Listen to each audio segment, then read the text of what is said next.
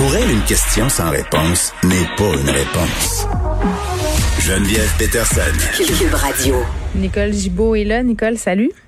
Bonjour Geneviève. Bon, on en apprend euh, des belles concernant un skieur vedette euh, qui était très très populaire euh, dans les années 90. Moi, je me rappelle d'avoir suivi sa carrière. Dominique Laroche, un ancien skieur acrobatique qui habite présentement au lac Beauport, qui a été arrêté ce matin relativement à des infractions à caractère sexuel qui auraient été commises contre une personne d'âge mineur et cette relation problématique-là se serait poursuivie alors que la présumée victime était rendue adulte finalement puisqu'on lui reproche vraiment toutes sortes de gestes à caractère sexuel. Donc, euh, contact sexuel, incitation des contacts sexuels en situation d'autorité pour nommer que ceux-là. Oui, puis c'est ça qui est... Euh, encore une fois, on est obligé de dire, malheureusement, c'est une figure sportive là, connue. Euh, puis c'est désolant parce que on dirait qu'à chaque fois que euh, bon dans la, dans le sport on remonte la côte puis bon on règle à peu près presque les dossiers. Ben, après Bertrand Charret, mettons que ça fait mal, là, qui est ben entraîneur de ski. Euh, exact. Alors, euh, bon, une autre fois, il est évidemment il n'est pas trouvé coupable, il est présumé innocent. Et c'est, oui, c'est des, c'est des euh, infractions alléguées en, en, dans les années 80-90. Mm-hmm. Et évidemment, cette personne-là, au début, était une personne d'âge mineur, par la suite a atteint sa majorité. Mais la situation de l'autorité, c'est ça qui va prévaloir. Là. C'est, c'est vraiment une question qui est fondamentale lorsqu'on dépose des accusations et qu'on a un procès à cet effet-là. C'est dans quelle situation, dans quelle situation la victime alléguée se trouvait, euh, mm. comment pouvait-elle et pourquoi? On, a, on a entendu un peu les témoignages des, des ben enfin on l'a résumé également. Mm Benoît Charette, tu le, Bertrand pardon Charette. Bertrand, oui. Ça veut pas dire ça veut pas dire que c'est la même chose, mais ça, non mais ça ébranle encore le milieu du sport professionnel. Euh, puis là c'est le milieu du ski en particulier. Puis juste préciser les infractions qui auraient été commises en 2007 et 2020. Oui, euh, exactement. Puis on a euh, procédé un peu comme on procède lorsque euh, on veut mettre quelqu'un en accusation, procéder par mandat d'arrestation, mais on va l'interroger, c'est ce qui est fait, c'est ce qui va être fait. Mm-hmm. On va le remettre en liberté. Il n'y a pas de ah, c'est pas une question où on a peur, euh, on, on rencontre pas les critères, par exemple, pour le détenir emprisonné, à moins qu'il y ait eu des, des clairement des, des quelque chose là-dessus, là, mais mm-hmm. c'est pas le cas. On voit que euh, c'est comme ça dans plusieurs dossiers. Alors, euh, mais il y a une date, il, doit, il doit se représenter. Puis évidemment, c'est des accusations très sérieuses quand on parle d'agression sexuelle sur des mineurs, euh, contact sexuel dans une situation d'autorité. Oui, puis les fédérations sportives qui vont avoir toute une job de PR à faire dans les prochaines années parce que moi, je dois dire que comme parent, là, je regarde tout ça, les dénonciations euh, qui sont faites. On parle pas seulement du ski, là. Euh, bon, il y a eu le, monde de la gymnastique qui a été ébranlé suite à des scandales sexuels. Tu sais, on dirait que j'y repense à deux fois avant d'inscrire mes enfants dans des sports de compétition où ils sont en proximité avec des entraîneurs. C'est plate, mais c'est ça le résultat quand même. Il y a une certaine méfiance qui s'est installée. C'est un petit peu normal euh, de le faire, j'ai l'impression, puis ça réveille effectivement des, des craintes. Puis c'est c'est pas mauvais, hein. Euh, trop, c'est comme pas assez non plus, mais c'est mm. c'est une question de ben. mais faut pas quand même les traumatiser. Là, non, mais tu vois, moi quand j'allais euh, au cours de natation ou au cours de gym avec mes filles, je voyais des parents partir faire l'épicerie pendant le cours. Je sais pas. Moi, je, je restais là. Pas, pas parce que j'avais des craintes, mais je me disais tout d'un coup que, tu sais, au moins je suis là. C'est, c'est dissuasif. Je sais pas. Je me disais ça. En tout cas, chacun a sa façon, mais c'est vraiment, ça ébranle encore une fois ce milieu sportif. On revient euh, sur la saga du vol de données chez Desjardins. Là, on apprend quand même euh, des choses assez troublantes. Là, il y a des démarches qui ont été entamées par différents médias, la presse québécoise, Radio Cannes, euh, pour avoir accès à des documents dans le cadre de l'enquête justement sur la fuite de données de Desjardins. Et là, ce qu'on apprend, c'est qu'il y a des gens qui étaient impliqués dans cette fuite-là. Un qui aurait eu un train de vie assez princier et deux que Desjardins, en quelque sorte, aurait fait obstruction au travail des policiers. Ben, oui, on est euh, un peu ébranlé par euh, ce qu'on lit dans le papier de la presse aujourd'hui euh, sur cette enquête-là, parce que ben, c'est une enquête d'abord qui finit plus de finir, là, ça finit pas, ça finit pas, il n'y a pas d'accusation, puis on se demande pourquoi, puis pourquoi. On a peut-être un brin d'information aujourd'hui euh, qui nous explique que bon, il y a, il y a du tiraillement, il y a des il y a des documents qui ont été autorisés, qu'on peut euh, les mandats de perquisition ont permis euh, à ces journalistes-là de, de, de, regarder les informations, d'où l'article dans la presse aujourd'hui. Et on s'aperçoit que, bon, est-ce que, bon, j'entends des gens parler d'entrave, j'entends des gens, d'entrave, ben, entrave à la justice, puis entrave au travail des policiers, c'est une chose, ça prend une intention, etc il y a des avocats des jardins quand même. Comment les ont-ils et pourquoi sont-ils allés jusque-là si c'est le cas? Mais il semble que les policiers avaient donné.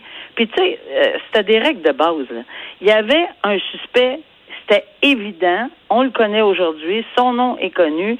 Et la police, c'est pas une ordonnance parce que euh, une ordonnance de la Cour est obligée. Euh, une corporation, une institution est obligée de s'y soumettre.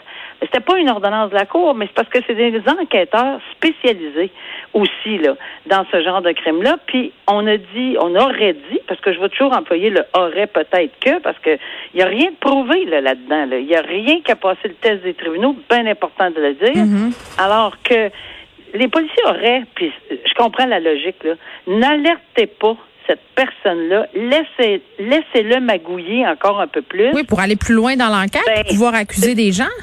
Ben pas non, puis pas juste ça, c'est pour connaître un peu plus euh, comment et toutes les ramifications, ben, comme et tout le tout l'ensemble. Mais lui personnellement là, est-ce qu'on avait peur qu'il détruise quelque chose? Peut-être, peut-être pas. J'ai aucune idée parce que c'est je le répète, la cybercriminalité dans, dans ce domaine-là, c'est très, très, très pointu pour avoir entendu plusieurs experts là-dessus.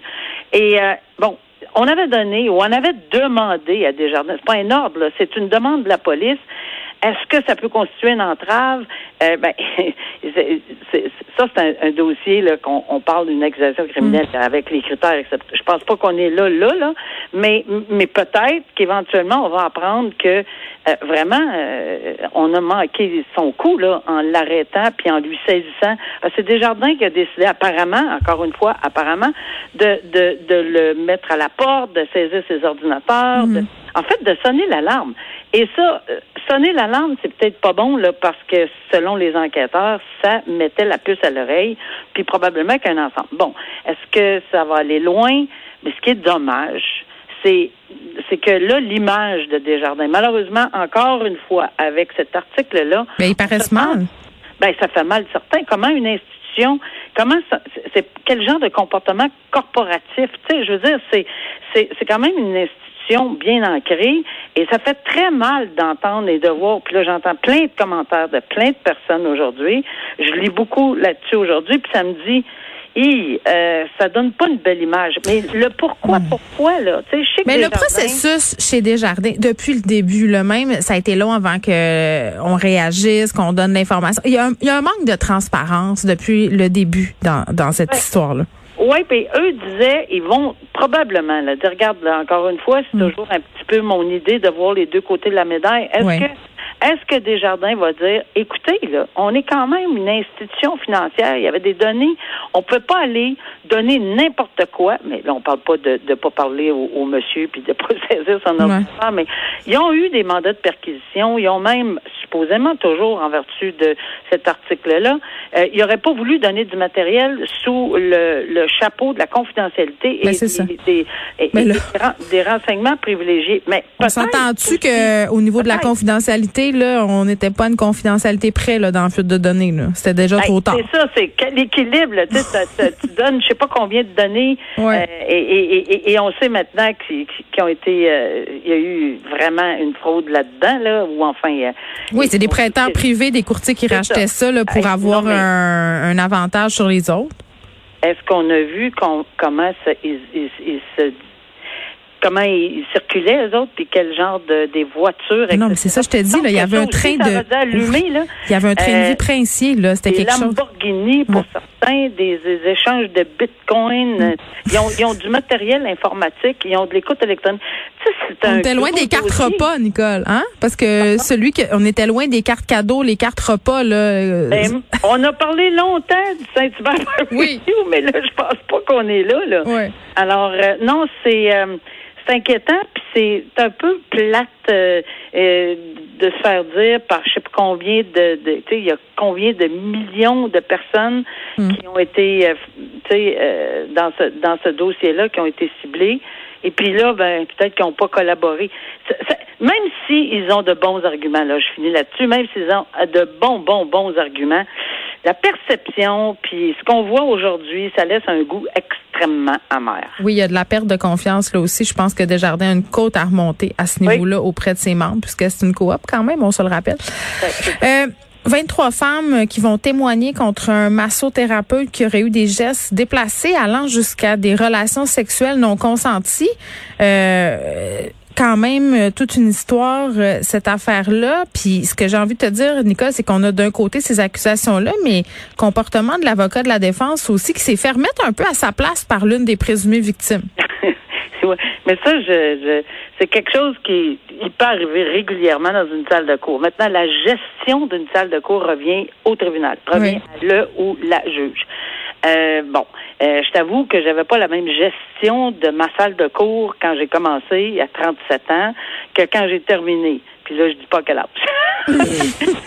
Mais tout ça pour dire qu'on a on, on acquiert l'expérience. Puis je, je veux pas dire que, que la, le, la- je sais même pas qui a entendu le dossier, mais c'est c'est là-dedans qu'on voit qu'il faut. Puis il faut être délicat parce qu'il faut protéger également la défense euh, Oui. pleine et entière. On a un- une obligation de protéger euh, un- les droits d'un accusé, puis on a au- aussi une charte des droits de la victime, des victimes, parce que il faut que ces gens-là se sentent responsables. Mais on peut pas, ça, il l'écha- on l'échappe des fois par des commentaires d'une victime, puis je- ça arrive euh, assez raide là, assez vite là, et il faut tempérer un peu. Mais l'avocat essaie de s'en sortir, la victime alléguée euh, euh, répond, mais là c'est là que la gestion entre en jeu. Mais je pense qu'il faut demeurer euh, quand même prudent dans les interventions quand on est juge, mais euh, faut avoir une main de fer là quand même. Je, je, je, je sais là pour avoir vu des avocats tester, tester, tester, et je l'ai vu du côté de la défense, je l'ai vu du côté de la couronne aussi.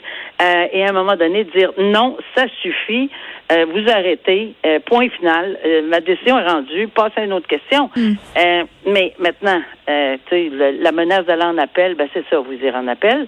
Mais c'est régulier là, c'est vraiment un petit monde euh, euh, où on a des relations assez tendues souvent là-dessus. Mais ici, c'est la victime alléguée qui a pris le plancher puis lui dire à l'avocat qui a essayé de se défendre en disant qu'il faisait sa job.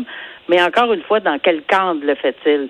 Et c'est là que le tribunal doit intervenir. Est-ce que la question était permise, pas permise? Ça va trop loin? Est-ce que le ton de voix, est-ce que c'est intimidant? Moi, j'ai déjà dit à des avocats de, de se tasser parce qu'ils étaient trois pouces du nez de la victime alléguée. Puis c'est pas vrai qu'on interroge ou contre-interroge dans cette situation-là. Pourquoi? Parce qu'il y a une certaine forme d'intimidation physique, veut, veut pas. Oui, mais, mais tu sais, dans ce cas-là, on est encore dans une affaire d'agression sexuelle où un avocat sous-entend que la victime, d'une certaine façon, était consentante à avoir une relation sexuelle avec l'accusé parce qu'elle se serait pas assez défendue ou qu'elle aurait pas assez dit non. Ouais. Ça, on est tanné de ça, là. Non, ça c'est un stéréotype qu'il faut arrêter, là, je comprends. Mais que l'avocat fasse sa job, parce que c'est ce qu'il a répondu, en tentant de vérifier la crédibilité, parce que oui, ça se peut que des- dans les 23, je dis pas que c'est le cas, là, mais ça se peut qu'il y a, il y, a, y, a, il y a une fibre de sais, qui puisse aller chercher quelque chose là-dessus, puis c'est peut-être le cas, mais il faut qu'on le teste, euh, on- qu'on permette à l'avocat de la défense de le tester, pas en disant vous n'êtes pas assez débattu. Là. Ça, c'est tellement des stéréotypes que j'en Mhm. ai pas capable d'entendre. Mais est-ce que il fait son travail en testant la crédibilité sur le consentement?